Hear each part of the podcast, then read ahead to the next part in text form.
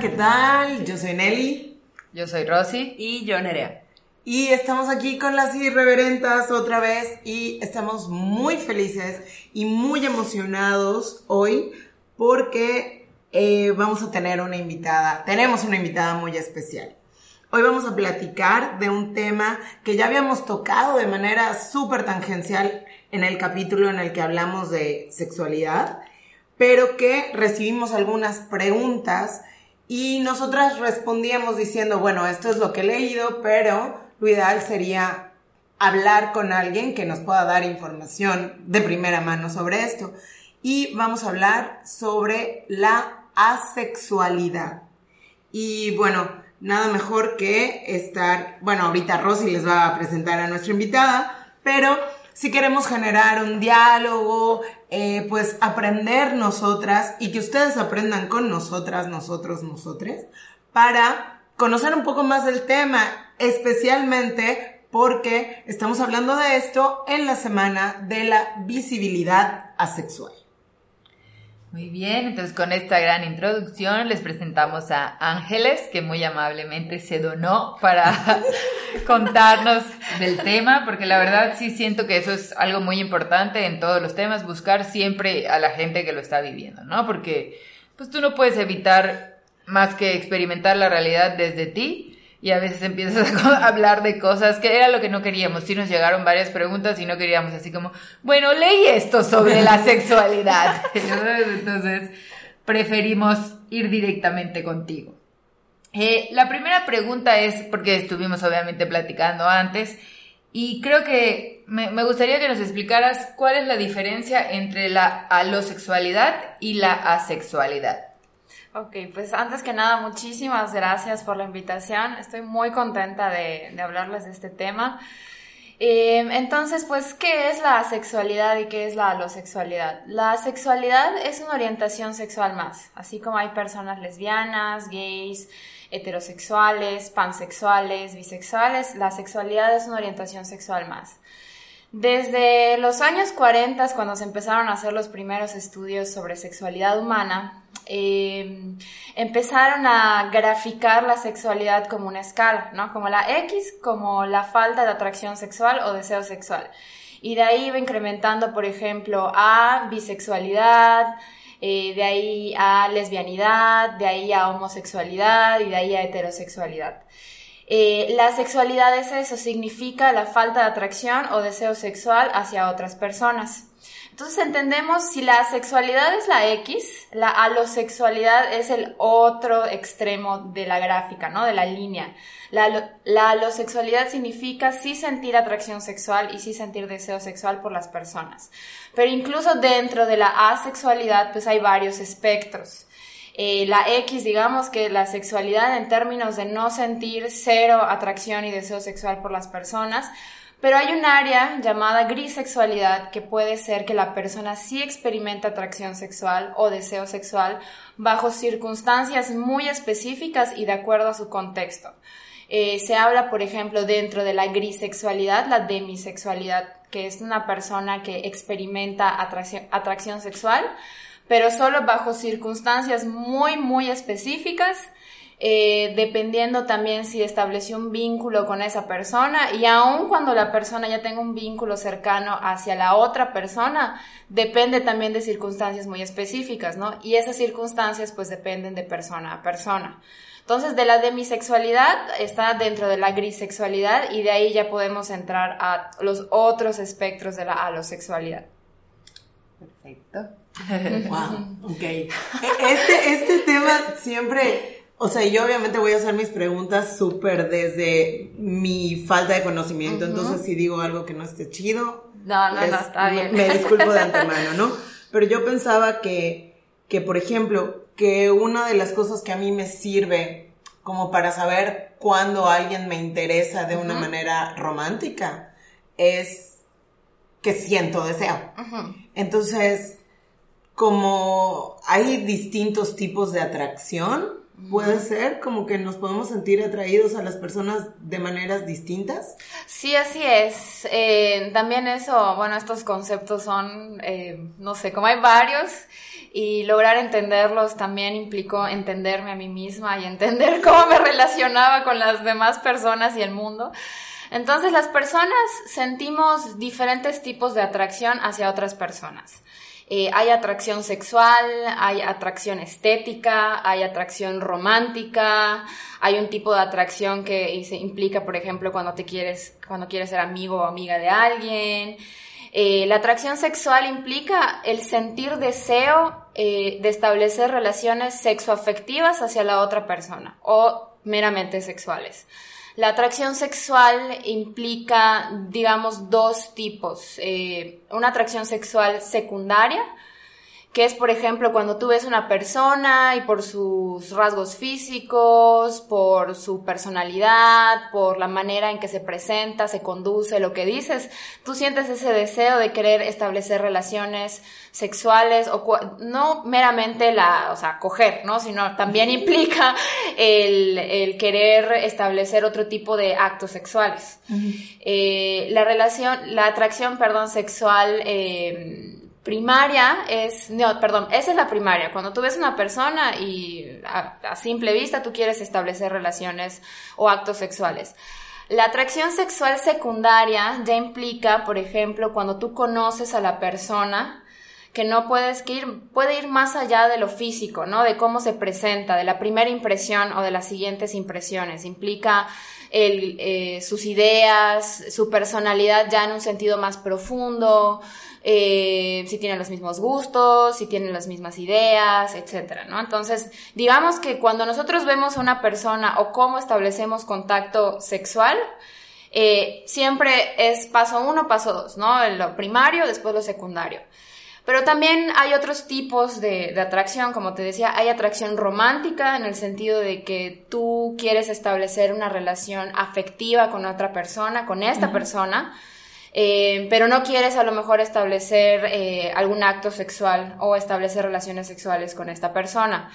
Eh, hay atracción estética, que por ejemplo tú ves una persona y tú dices, ay, qué bonita o qué guapo, su cara es simétrica, es, entra los patrones culturales de lo que entendemos que es guapo o guapa, eh, no sé, a mí me pasaba mucho, ¿no? O sea, como veías una persona y dices, qué guapo, pero me parece guapo como me parecería bonito un perrito o un árbol de bugambilias o una flor. No quiero establecer ningún tipo de contacto ni romántico ni sexual con la persona. Y otros tipos también el tema de la amistad, ¿no? De cuando tú ves que tienes en común ciertas cosas y que puedes establecer una relación de amistad con esa persona, pues también existe esa, ese tipo de atracción.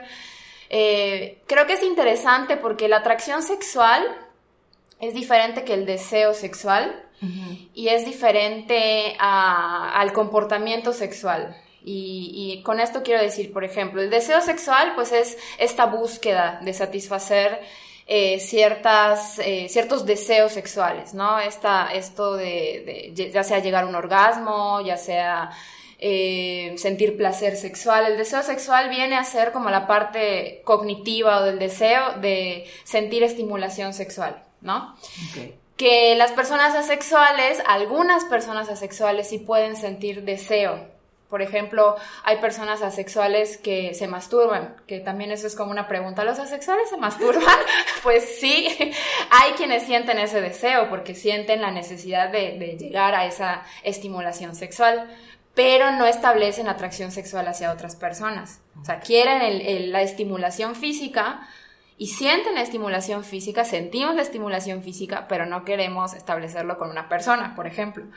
O también el comportamiento sexual, porque hay personas asexuales que establecerán relaciones sexuales, pero no lo harán por motivos de llegar a un placer sexual, por ejemplo, lo harán porque su pareja es alosexual y lo harán porque sienten que esa es la forma de establecer intimidad pero no lo sentirán porque se sentirán atraídas hacia la persona, sino por todo lo social y formas en las que nos relacionamos las personas, ¿no?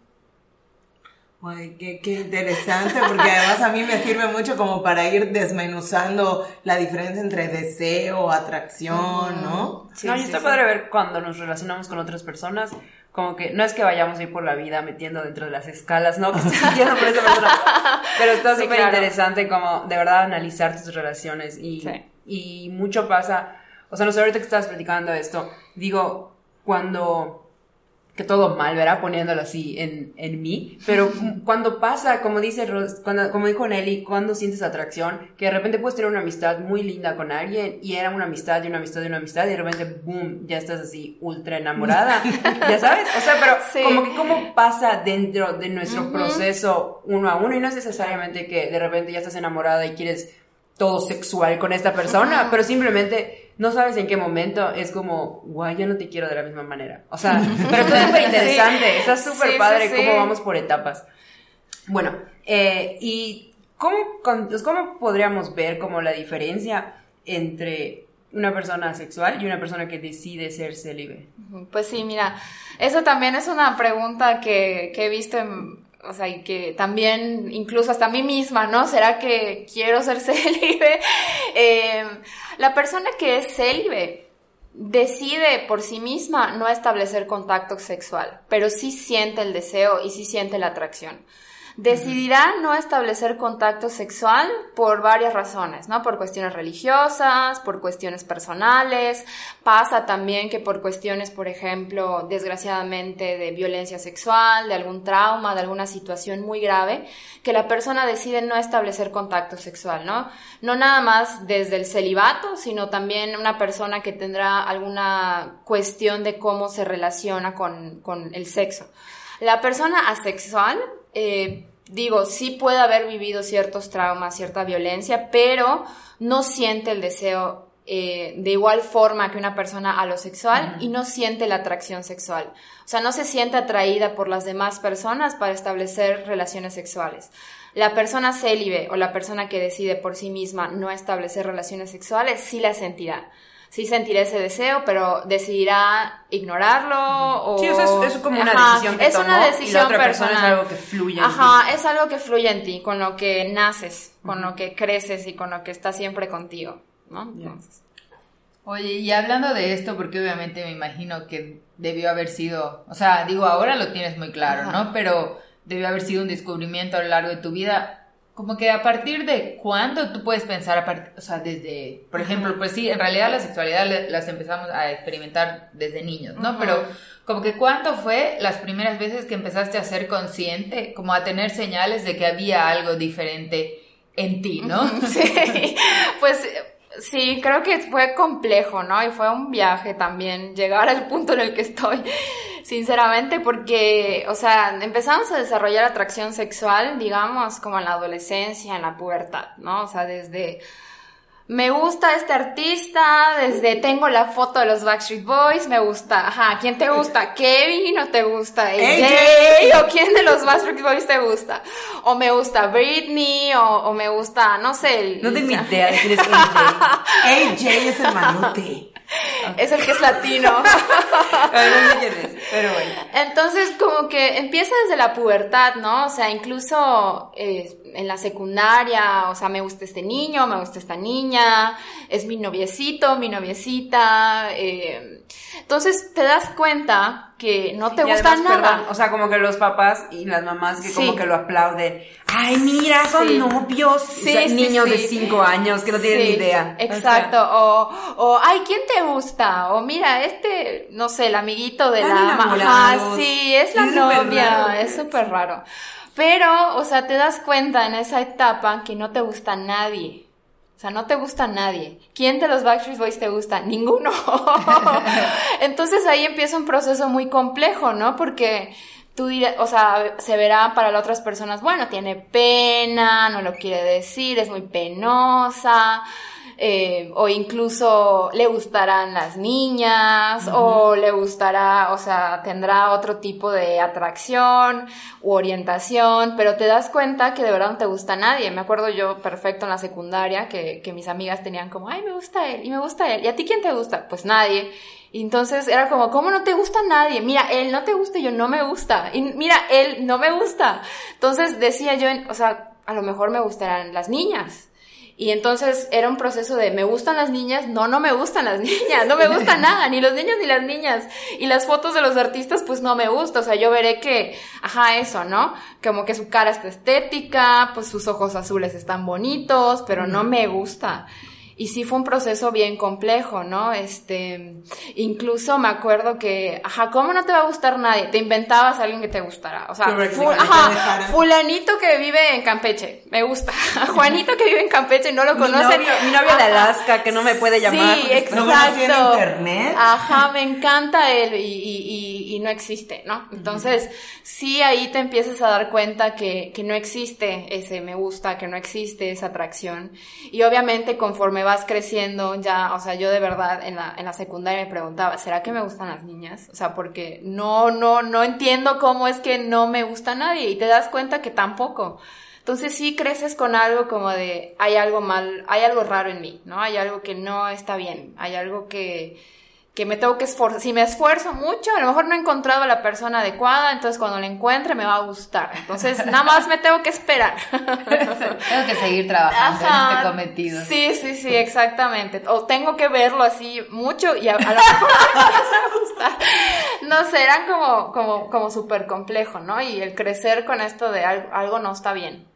Algo, algo no, no, no es normal en mí, ¿no? Entonces sí, el crecer con eso a veces es bien complejo.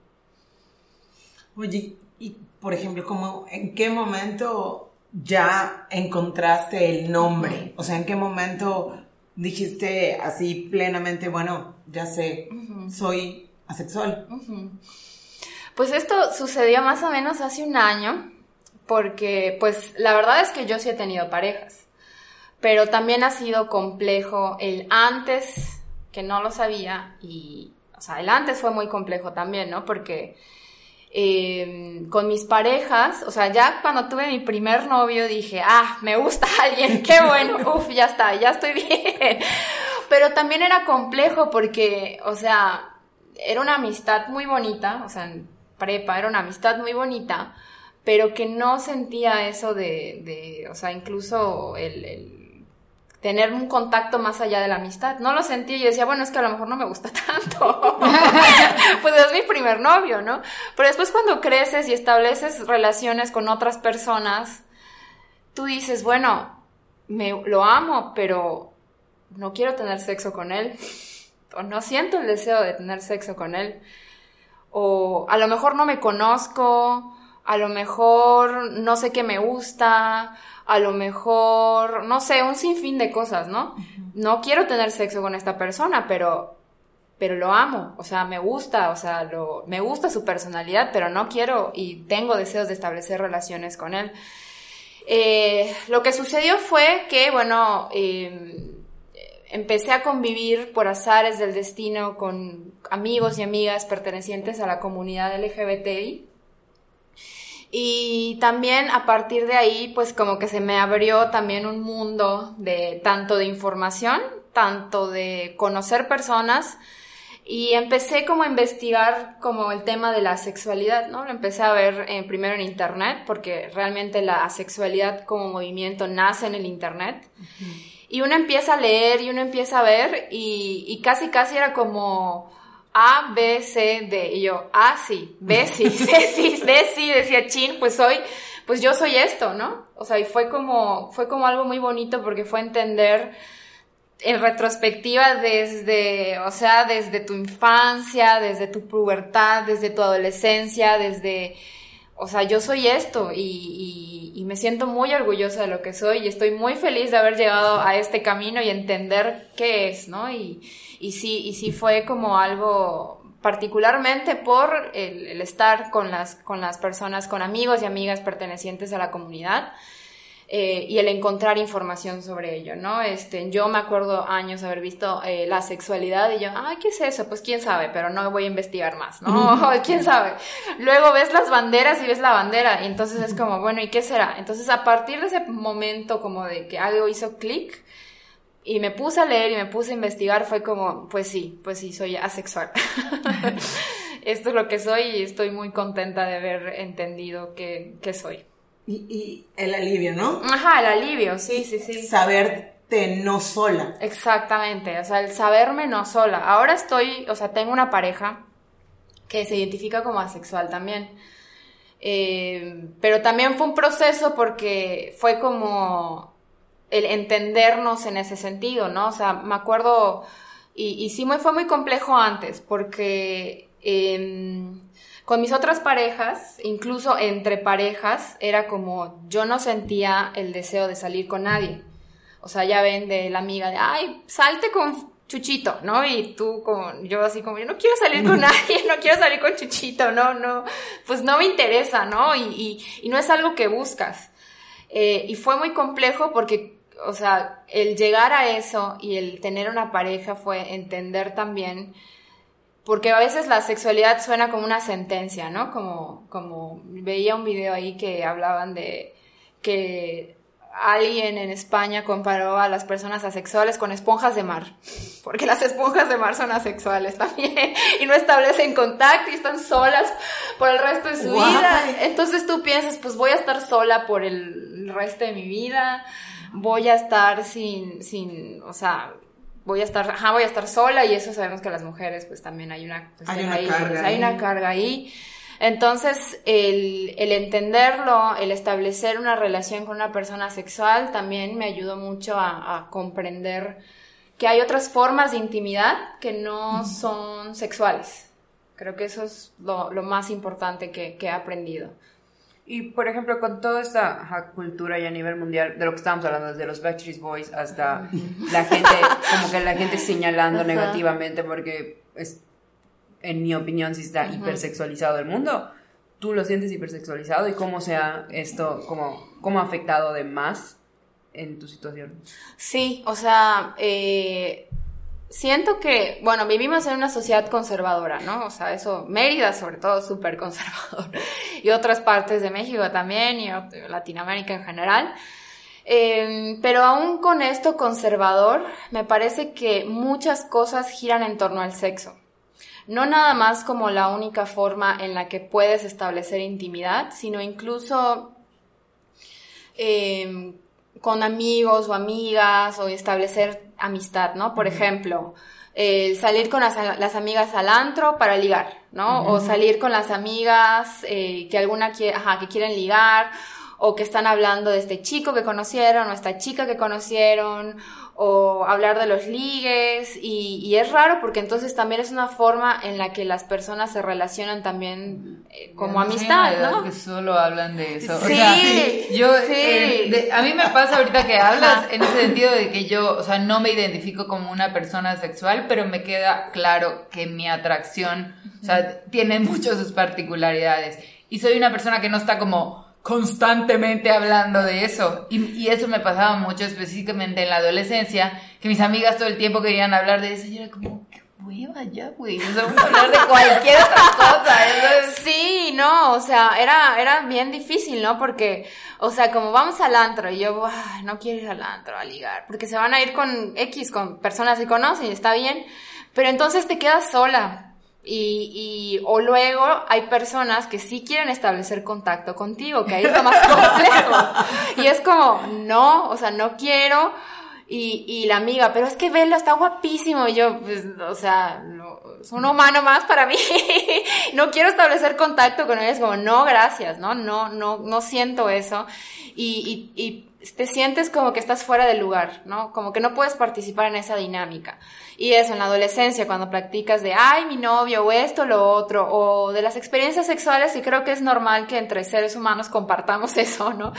Y no tienes esas experiencias, entonces es como, pues no puedo decir nada, no sé No qué sentirá, aportar no puedo aportar, ¿no? O, o entre amigas, ¿no? Que, que hablarán de sus vidas sexuales, buscando, no sé, algún consejo, algo, y tú pues no sé, o sea, nunca me ha pasado. Suena bien. Ajá, pues, pues qué bueno, ¿no? O sea, o preocupadas también, o sea, sí hubo un momento en que yo sentí que mis amigas estaban preocupadas, como, ¿cómo no quieres salir con nadie? O sea, terminando una relación, pues no quiero salir con nadie. Bueno, lo entiendo. Estás saliendo de una relación, debes estar pues muy dolida. Necesitas tu tiempo. Necesitas tu tiempo, pasan seis meses, sigues sin querer salir con alguien, está todo bien, mira, te traigo a este amigo que le gustaste porque le mostré tu foto y es como, no quiero. o te, Raro, ajá. además, esa, esa onda, Esa esa, di- dinámica. O sea, esa dinámica que se da, además la detesto porque siempre es la- a las mujeres. O sea, las mujeres nos volvemos así como un catálogo de Andrea. Sí. Entonces al hombre le muestran tus fotos, él dice que sí. Y un amigo ya le gustaste, así como Sí. ¡cachín!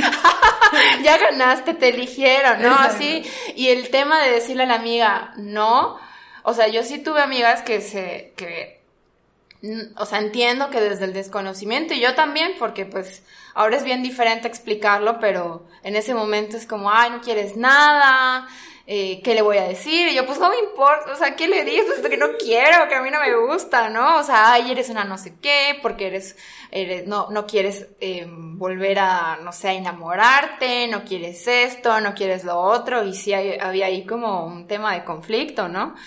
Eh, y, Oye, eh, pero pensaba, ¿y cómo fue explicárselo a, a la gente cercana? Porque ya que tienes el nombre, ya sabes qué es, tienes esta tranquilidad de, ok, no estoy sola, está bien cómo me siento, pero ¿cómo decírselo a la amiga que te está joroba y joroba? Sí, fue complejo, ¿eh? Porque el decir, bueno, soy asexual fue como, ah, no quieres tener sexo en estos momentos. Y fue como, no, no quiero, no, o sea, es no sentir atracción sexual. Ah, pero pues yo también no siento atracción sexual en estos momentos porque tengo una pareja, no siento atracción sexual hacia otras personas. Y es como, no, tampoco, porque es como no la sientes nunca.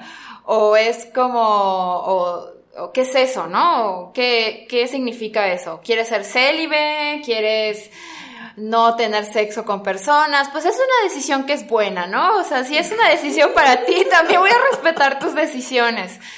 Eh, fue complejo porque entonces eh, sí se entiende la sexualidad como un tema de no quieres, como es una voluntad, ¿no? Y, y también amigas que decían, ah, pues yo también lo soy porque en este momento no quiero tener sexo con nadie. y es como, pues no, es tan simple. O personas que a lo mejor dirán, ah, pues ok, punto, o sea, está bien. eh, o, no sé, ¿no? O por ejemplo, yo que tengo pareja, es como, entonces no tienen sexo nunca. O sea, son dos amigos viviendo juntos O sea, que me- se quieren mucho. Me encanta la gente que, o sea, cuando te sales de la heterosexualidad, por alguna razón creen que está abierta la puerta para preguntarte cosas súper personales de tu vida sexual que no le preguntarías, o sea, si llegas con alguien que ves que es heterosexual y dirías, ¿y qué, qué tanto coges con tu pareja? Exacto. O te masturbas. Y es como. Pues es como las parejas que dicen que, ajá, ¿quién es ¿Quién el hombre y quién es la mujer? exacto. Justo, justo. Nadie, es nadie le pregunta a una pareja heterosexual quién domina en la relación Exacto. machista en la que vivimos. Ajá. Exacto, ¿no? Y fue, fue complejo, o sea, eh, fue complejo porque es el no entender, pero incluso el, ah, pues no es una orientación sexual, o sea, es nada más no quieres, o no sientes nada, o, o pues, ajá, es una decisión de, es una voluntad, no es una decisión personal y está bien. Entonces fue invisibilizar muchas cosas también, pero pues entender también que viene mucho desde el desconocimiento, ¿no? O sea, eh, entender que, o sea, por ejemplo, de gente cercana, bueno, el explicar, y bueno, es una orientación, y mira, hay un chorro de infografías en internet, sí, pero hay personas en las que, o sea, pues no, ni, ni tendrías por qué, ¿no? Es como, ahí está el internet ahí, puedes poner asexualidad en Google y salen un chorro de cosas. Pero sí ha sido complejo, ha sido bien complejo. Yo recuerdo que en un capítulo de Irreverentas como que por primera vez entendí la sexualidad de una manera muy tonta. Pero estábamos hablando de, de cómo había gente a la que no le gustaba lo mismo que a nosotros, ¿no? Y para mí es como, pero ¿cómo no te puede gustar el sexo? Y Nerea daba un ejemplo que decía, la gente adora ir a la playa y adora el reggaetón, y yo odio la playa y odio el reggaetón, y yo pensaba, sí, yo jamás me había No, imaginado no el que- reggaetón, bailar. Bailar, bailar, sí. No reggaetón. Bailar, cualquier cosa. lo que sea. Y yo pensaba, ok, puede ser que a alguien no le guste bailar o la playa, pero en mi cerebro no existía. Y como concebir la existencia de esa posibilidad, lo pude como atravesar a las experiencias sexuales de por qué lo mío tendría que ser lo dominante y por qué yo asumo que la gente tiene que sentir como yo siento, ¿no? Pero, pero como tú dices, todo lo que yo sentía venía de un lugar de, uno, estar totalmente en mí misma y dos, de un chorro de desconocimiento, porque sí, lo que no es visible no lo hablamos y lo que no lo hablamos solo nos aparta. Exacto. Oye Ángeles, y ahora que mencionas que tú tienes una pareja que se identifica como asexual, igual, me imagino que han platicado de eso entre ustedes.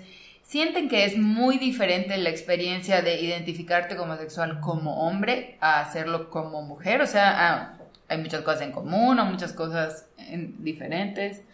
Es bien, es diferente, ¿no? Eso sí, sí es bien diferente porque, bueno, las opresiones, digamos, nos atraviesan de diferentes formas a hombres y mujeres, ¿no? O sea, eh, y creo que como mujer hay ciertos privilegios en los que sí puedes esconderte.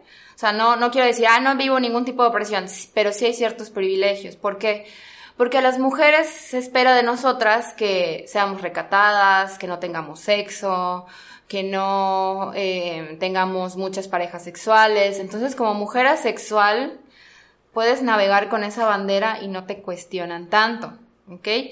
Pero sí te cuestionan un chorro de otras cosas más, por ejemplo, ¿por qué no tienes novio? ¿Por qué no tienes parejas? ¿Por qué no quieres salir con Chuchito? ¿Por qué no quieres salir con Menganito? ¿Por qué no tienes, por qué eh, no quieres salir con esta persona? ¿Por qué no quieres ir a ligar? O sea, como la carga social de no tienes pareja, entonces estás incompleta. Los hombres, eh, pues es bien complejo también, ¿no? Entendiéndolo desde platicar con mi pareja, me ha dicho que la secundaria fue muy, muy compleja porque fue de, como hombre, se marca un periodo en tu vida en la que tienes que salir con estas, con chicas, tienes que eh, hablar de sexo, tienes que establecer tu primera relación sexual como, como un rito, ¿no? Como de pase de niño a ser hombre, como de esta super ma- masculinización de coger, de las mujeres son objetos, las vamos a coleccionar.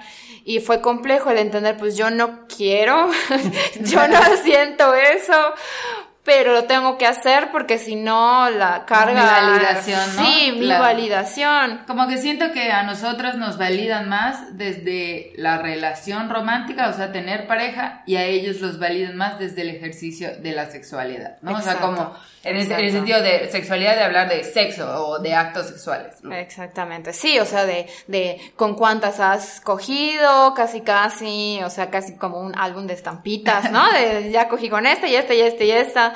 Y es una carga, pues, eh, o sea, muy fuerte, porque entonces también estaba el tema, bueno, de entonces eres homosexual y también ver, bueno, no soy homosexual, entonces, ¿qué te gusta? Eh, y, y el querer pertenecer a un círculo y el tener que hacer muchas veces cosas de los que no, no te sientes bien, ¿no? Eh, no me, no me quiero malinterpretar, como mujer también pasas por esas cosas, ¿no? Desde, por ejemplo, tener una pareja, eh, lo que les decía, ¿no? Lo amo, pero no quiero tener sexo con él, pero entonces lo tengo que hacer porque, porque entonces él va a creer que no lo amo y él lo está pidiendo y te ves envuelta en situaciones que son dolorosas, o sea, para la persona y para ti. Sobre todo porque no sabes, ¿no? Y muchas veces no lo haces con, con el tema de, de, no sé, de jugar emocionalmente con la persona, pero, pero de verdad no lo sientes. Y la otra persona puede sentirlo como, ah, está jugando conmigo, o calienta el boiler y no se mete a bañar, o alguna cosa así, ¿no? O no quieres... horrible expresión. Está horrible. O no quiere establecer más intimidad conmigo y hasta aquí quiere llegar y, y, y pues es, es doloroso para la- las otras personas también el, el no tener esa información y cuando, más cuando tú no lo sabes y no puedes explicarlo es difícil porque es como, ¿por qué no quieres tener sexo conmigo si soy tu pareja de hace mucho tiempo? Y es como, pues no lo sé, no lo sé, nada más no me nace. Entonces, sí hay diferentes tipos de opresiones. De hecho, yo vi un estudio que, que decían que las personas, o sea, hablaban de muchas orientaciones y de las terapias de conversión, ¿no? Y a mí me impresionó mucho ver que en este estudio que se hizo en Inglaterra, el mayor porcentaje de personas que recibían terapia de conversión eran mujeres asexuales. O sea, de todas las identidades de gays, lesbianas, bisexuales, había un porcentaje mayor de mujeres asexuales. Entonces, Guay, eso nunca lo hablamos. O sea, nunca No. está. no, sí, sí, sí, a mí me impresionó mucho porque, y entendí después por qué, porque es verdad que incluso creo que sigue en este manual de enfermedades mentales, que creo que es el DSM. Eh, hay, una hay varias enfermedades eh, que es como em, distorsión del deseo sexual o algo así, que es cuando una persona no siente atracción sexual o deseo sexual, entonces las terapias consisten tanto en tratamiento hormonal como en tratamiento psiquiátrico, tanto otro tipo de terapias, ¿no? Y esto sigue. Entonces, una persona sexual que iba a, y por supuesto sin esta información, sin, con el tema de, bueno, tengo una pareja, pero no siento deseo y qué hago, pues sí, ahí toma estas pastillas y toma esta terapia hormonal y eso puede ser considerado como una terapia de conversión y también otros casos de, de o sea, forzar a la persona a tener relaciones sexuales, forzar a la persona a ver porno, forzar a la persona a realizar ciertos actos, ¿no? O sea, todo eso eh, las personas asexuales, al menos de ese estudio en Inglaterra, creo que es muy evidente, ¿no? O sea, como el desconocimiento y la patologización de lo que es la sexualidad. En México no hay datos, no sabemos. Porque a eso falta mucha información también. Estamos en pañales, no tenemos datos de nada, básicamente. Pero esa eh, falta de información hace que las personas asexuales estén en una situación de vulnerabilidad ante estas formas de violencia de seguramente familiares o amigos que creen que te están haciendo un bien. O sea, que creen que lo que están haciendo es ayudarte a tener una vida más plena y más No, y aparte, o sea, esto que decías al principio, de me sentía perdida y no sabía cómo realmente, o sea, qué me estaba pasando, y al final del día, todos los seres humanos estamos en búsqueda como que de encontrarnos, ¿no? En la búsqueda así de que quién soy y etcétera. Entonces, el hecho de de verdad eh, creer que en una clínica nos van a dar la respuesta de quiénes somos, pues obviamente que ponemos nuestra confianza en ellos, o sea, no obviamente porque nada es obvio, pero ponemos nuestra confianza en ellos para decir, bueno, ayúdame a encontrarme porque no tengo idea de qué me está pasando. Entonces, sí, totalmente la información y qué bueno que es la semana de la visibilización. Oye, y ahorita que estabas diciendo, eh, o sea, ya, ya nos platicaste eh, bastante como de, de, la relación entre pareja y, y demás, pues... Eh, detallar para que pueda, o sea, al menos yo no, yo no, yo no he encontrado, o sea, no, no sé si nos puedes explicar la diferencia entre la asexualidad y la y ser aromántico. Pues em, como hay tipos de atracciones, ¿no? Hay atracción romántica y atracción sexual. Entendiendo que el sexo y establecer una relación afectiva son cosas diferentes, ¿no? Ambas cosas de repente pueden estar en el mismo, la misma cajita, pero estas cosas pueden estar de, de repente pues separadas. Hay personas asexuales que son arománticas, es decir, que no sienten una atracción romántica. yo lo dije mal. no te pronunciar la R, perdón. No te preocupes. Pero hay personas asexuales que son arománticas, que no, o sea, no sienten esa atracción romántica por, por nadie. Hay personas asexuales que son románticas, que sí sienten atracción romántica por las por ciertas personas. Y ahí hay varias intersecciones, ¿no? Por ejemplo, una atracción romántica se puede interseccionar con, con una persona de diferente sexo al tuyo, entonces hay una atracción heteroromántica eh, puede ser que sean del mismo sexo que el tuyo, entonces hay una atracción homoromántica. Puede ser que te sientas atraído tanto a sexo, al mismo sexo o a sexo opuesto, entonces puede ser birromántica. entonces, eh, la atracción romántica es ese, el deseo de establecer relaciones afectivas con la persona que se puede interseccionar con diferentes eh, orientaciones. O sea, podemos, verlo como un, ay, quiero ir con esta persona agarrada de la mano a ver películas, o sea, ¿sí? Ajá, exactamente, sí, sí, sí. O sea, es que no como para que nos demos una idea. Yo no tenía idea. o sea, sí. sí, de las relaciones románticas, ¿no? Pero como cuando hablo de relaciones románticas, en mi cabeza es inmediatamente como una pareja en todo lo que eso representa dentro de mi realidad, ¿no? O sea, como decía Nelly, o sea, cuando, cuando pues no es algo a lo que estamos en contacto, pues como que ni siquiera lo vemos. Pero, o sea, todas estas palabras que estás usando y demás, es como...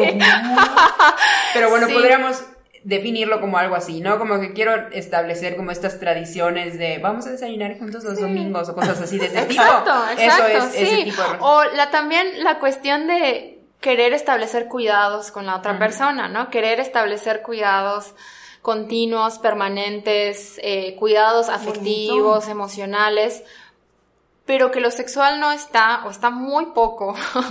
Entonces también implica eso, ¿no? Implica el querer establecer una relación afectiva con la persona, de cuidar emocionalmente, afectivamente, eh, domésticamente, o sea, todos esos tipos de intimidad. Ajá, exactamente, o limpio la sala, ¿no? Entonces, como que establecer... que alguien limpie mi baño, por favor.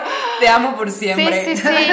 Entonces, establecer como, como intimidad que no únicamente es en lo sexual. Y, por ejemplo, piensan ustedes en sus realidades, tienen una pareja, pero y tendrán sexo, pues también varias veces, pero ¿qué haces todo el día cuando no tienes sexo con la persona que amas, pues crear, ajá, crear lazos. Crear lazos. Y, y ahí está la intimidad que muchas veces pensamos que únicamente es sexual, ¿no? Incluso en cómo avanzas con una persona, ¿no? Como, ah, ya tuve sexo, entonces ya es algo más serio, o no sé, o ya voy al siguiente nivel, ajá, o me gané más puntos, ¿no? Entonces, imagínate el no, eso muchas veces y con el, sin, el no tener el sexo y en el desconocimiento, entonces es como, qué raro, cómo establezco un vínculo con esta persona, pero es eso, ¿no? O sea, como el poder establecer vínculos, intimidad, cuidados, eh, Yo creo que crear relaciones tradiciones con las personas, es así como que lo más bonito, no solo en una relación de pareja, sino en amistades y demás,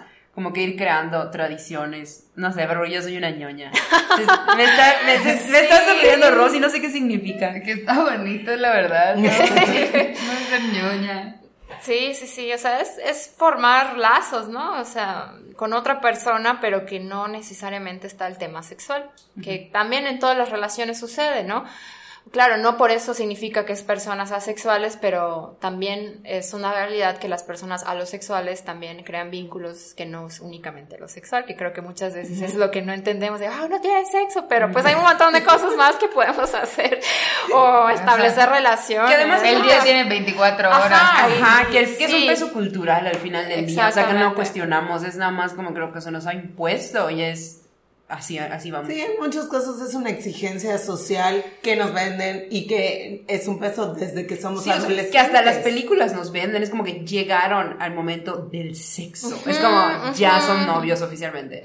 exactamente, o, las novelas, ¿no? Que que las escenas de sexo y así como, o hacer el amor. Bueno, la hice mía. Ajá. Consumaron su, amor. Exactamente. Ay, qué miedo. Sí, sí, sí. Entonces, bueno, el sexo tenía, tiene esa función en nuestra sociedad, según... Oye, por X o por Y yo siempre termino hablando de esto en todos los capítulos, así que lo meto también. Queremos saber si has utilizado Tinder. ahí la prueba.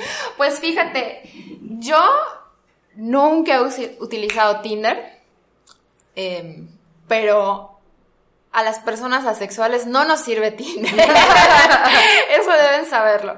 He conocido personas asexuales que han intentado usar Tinder y su experiencia ha sido como, esto no me sirve. O sea, imagínate, no estableces atracción sexual por una persona por lo físico.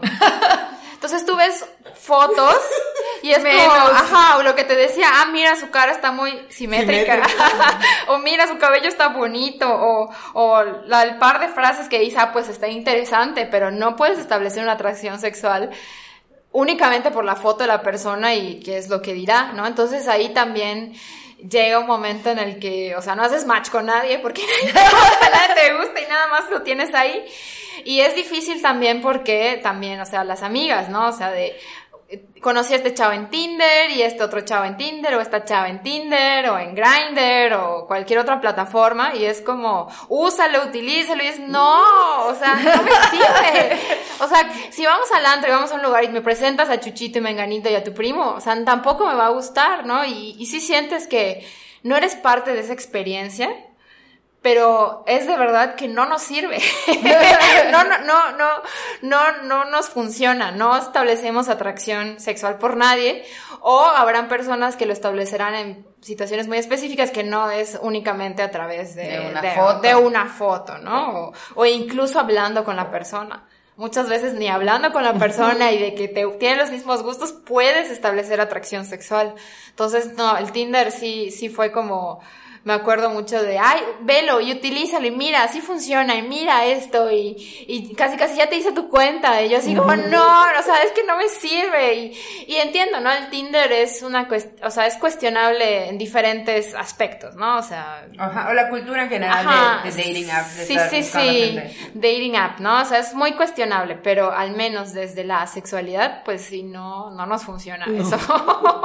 así para nada, no nos funciona y, y, eso, ¿no? O sea, como el, la presión de tienes que, porque tienes que pertenecer, porque tienes que usarlo y es como, no, pero ¿por qué no? Y, y, quieres, o sea, y eso, ¿no? La misma idea de quieres estar sola toda tu vida y, no quieres enamorarte y bueno, toda esa serie de cosas que siempre vienen.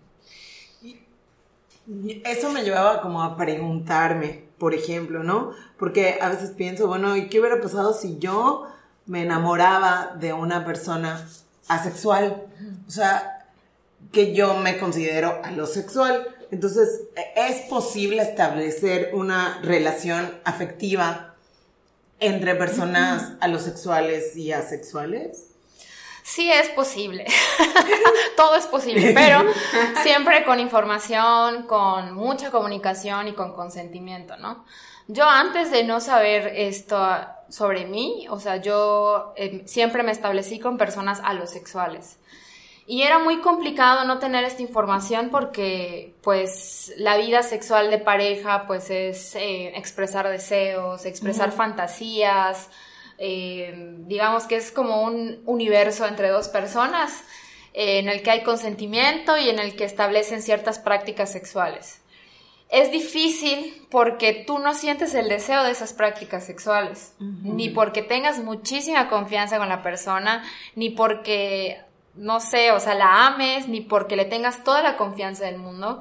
No sientes ese deseo o ese interés de establecer esas prácticas. Entonces, muchas veces sí te ves envuelto a dar consentimiento, pero sin buscarlo, sin disfrutarlo, sin quererlo. Y, y si es como, como les decía, es doloroso porque entonces la persona es, no me tienes confianza, hay algo mal en mí, hay algo que no te gusta, o qué es lo que te gusta. Y es muy difícil decir, pues no me gusta nada, no me gusta nada.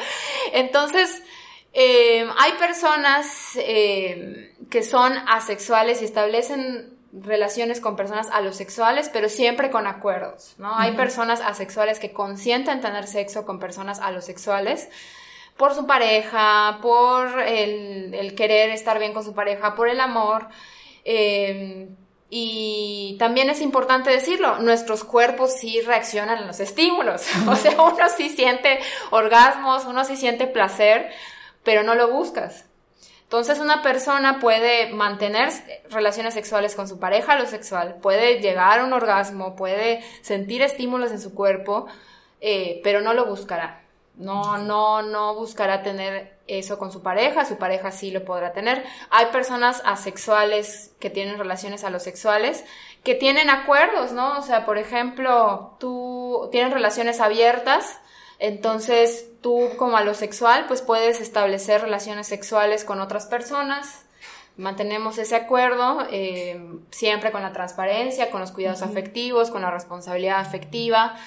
Eh, y funcionan bastante bien, ¿no? Entonces también es eso, o sea, es posible, pero siempre con información, con acuerdos, con mucha comunicación, con mucha confianza.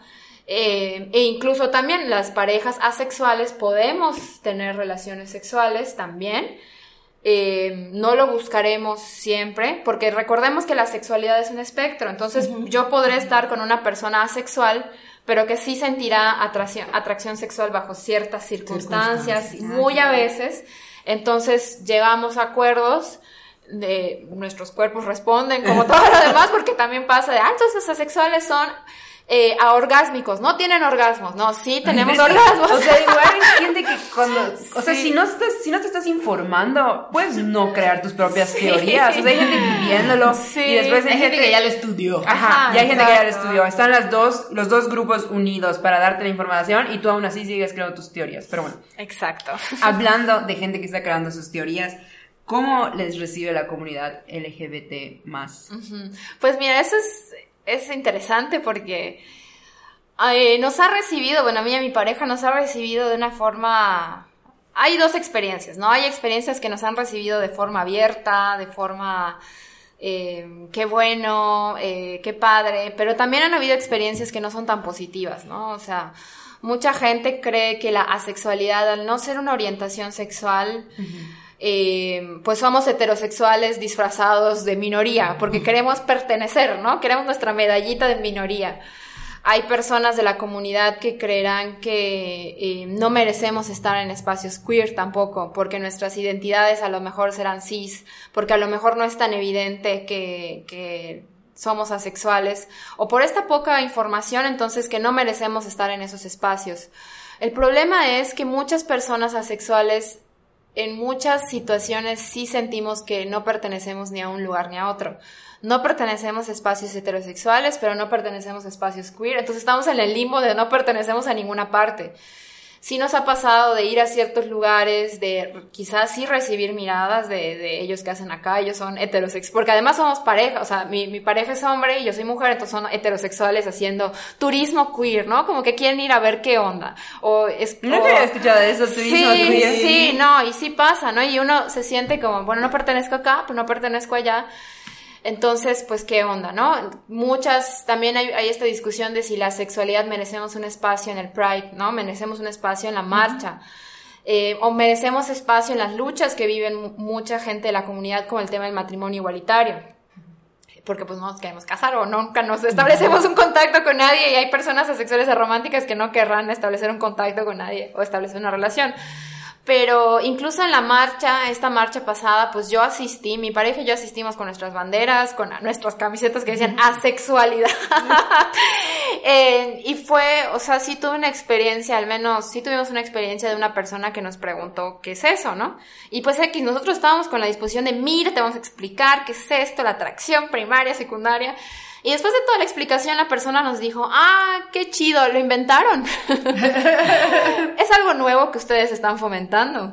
Ustedes hicieron la página de Wikipedia. N- Ustedes están, es un movimiento de ustedes y nosotros No manches, No. qué nivel. y así como no, y, y pues qué le dices, ¿no? O sea, que, que no, mire, es una orientación sexual tan válida como la tuya, ¿no?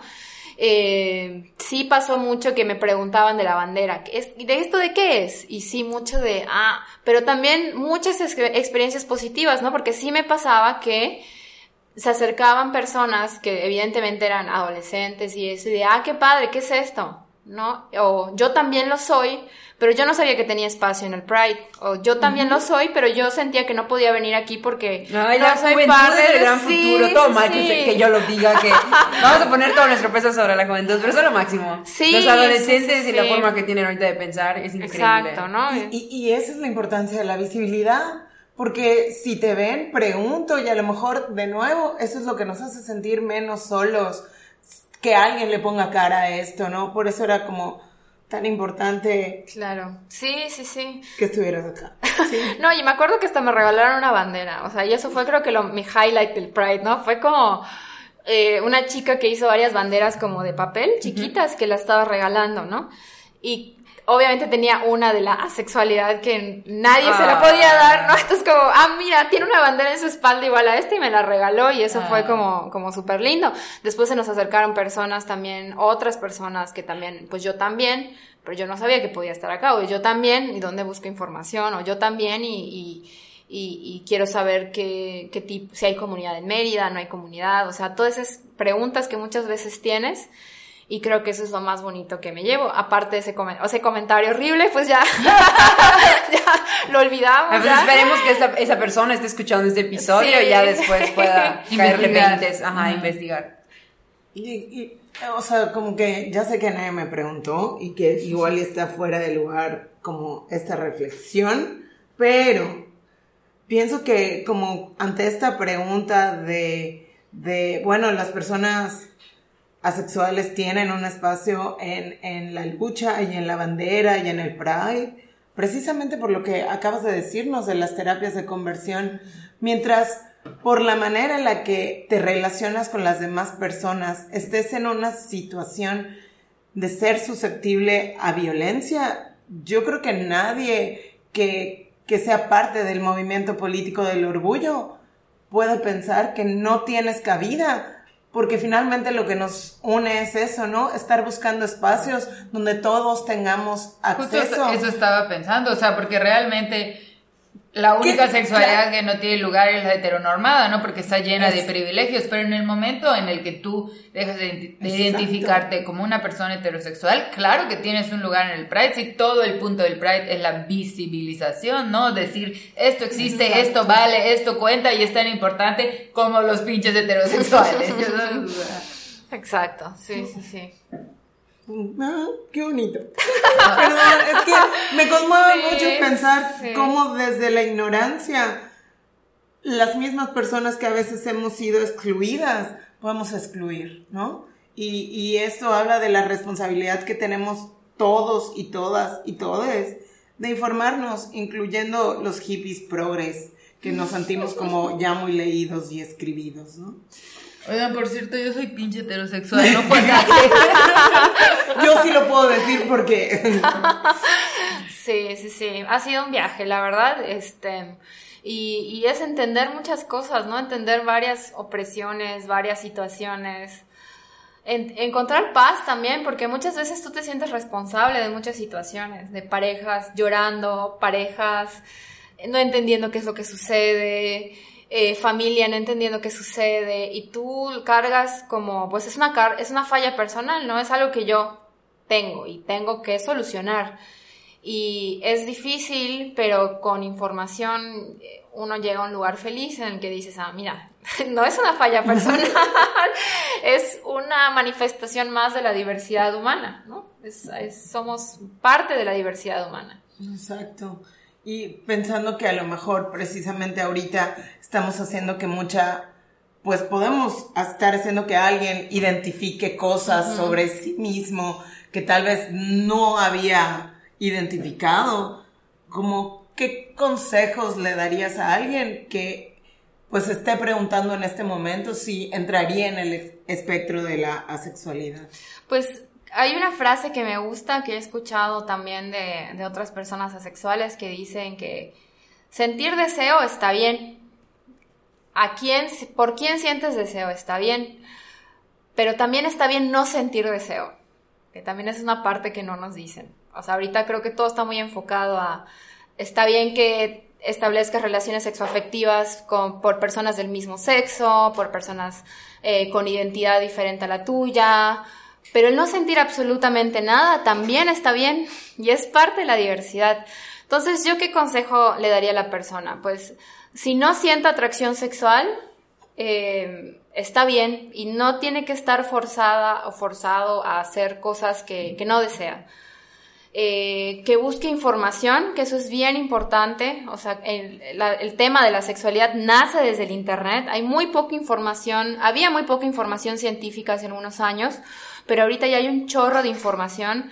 Hay una página que se llama AVEN, que es la Asexuality Visibility algo, platform, no, no me acuerdo, pero pueden poner AVEN en Google Y ponemos el link. y, ajá, pueden poner el link y ahí van a encontrar un chorro de artículos científicos desde universidades que hablan de la sexualidad y también redes de apoyo, ¿no? En México, al menos en la Ciudad de México, hay redes de apoyo para las personas asexuales.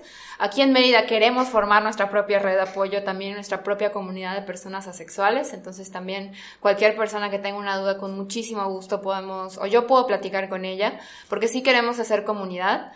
Entonces eso, como buscar información y no sentirse culpable y no es una carga personal, o sea, eh, no es una falla personal y es una parte más de la diversidad humana. O sea, es, es, está bien no sentir deseo. No te tiene que gustar ningún Backstreet Boy, no te tiene que gustar ningún artista, no tienes que salir con Chuchito ni Menganito si no quieres, no tienes que hablar de sexo si no quieres, nadie te debe juzgar si no eh, quieres establecer esas experiencias o si compartes esas experiencias. ¿no? Hay muchas otras formas más en las que una persona puede establecer vínculos y puede establecer intimidad con otras personas. Entonces, no sentirse culpable es parte del consejo que, que yo daría y buscar información. Hay un chorro de información y si alguien tiene alguna duda, algo situación, pues con gusto también, por supuesto que podemos platicar de eso. Yo más que feliz de, de hablar de esto. Pues muchísimas gracias, de verdad, porque como bien dijiste ahorita, y creo que eso es muy importante, nosotros, nadie le debe explicaciones a nadie sobre su sexualidad. Y, y, te lo dije los días que estábamos platicando, que yo apreciaba mucho que hicieras esta labor, porque pues explicarle tu sexualidad a alguien más es pues ponerte en un lugar vulnerable, ¿no? Y, pero lo que tú estás haciendo es lo que tú tuviste que encontrar en internet, ahora lo estás aterrizando, bueno, esto está en el internet, pero igual no lo estás contando a nosotros aquí físicamente. Y pues lo que estás haciendo es acompañar, ¿no? Ya la siguiente persona que quizás no vea a los Backstreet Boys porque ya serían como sus abuelitos, pero diga, no sé, no siento nada por este grupo de pop coreano que les gusta a todos los demás.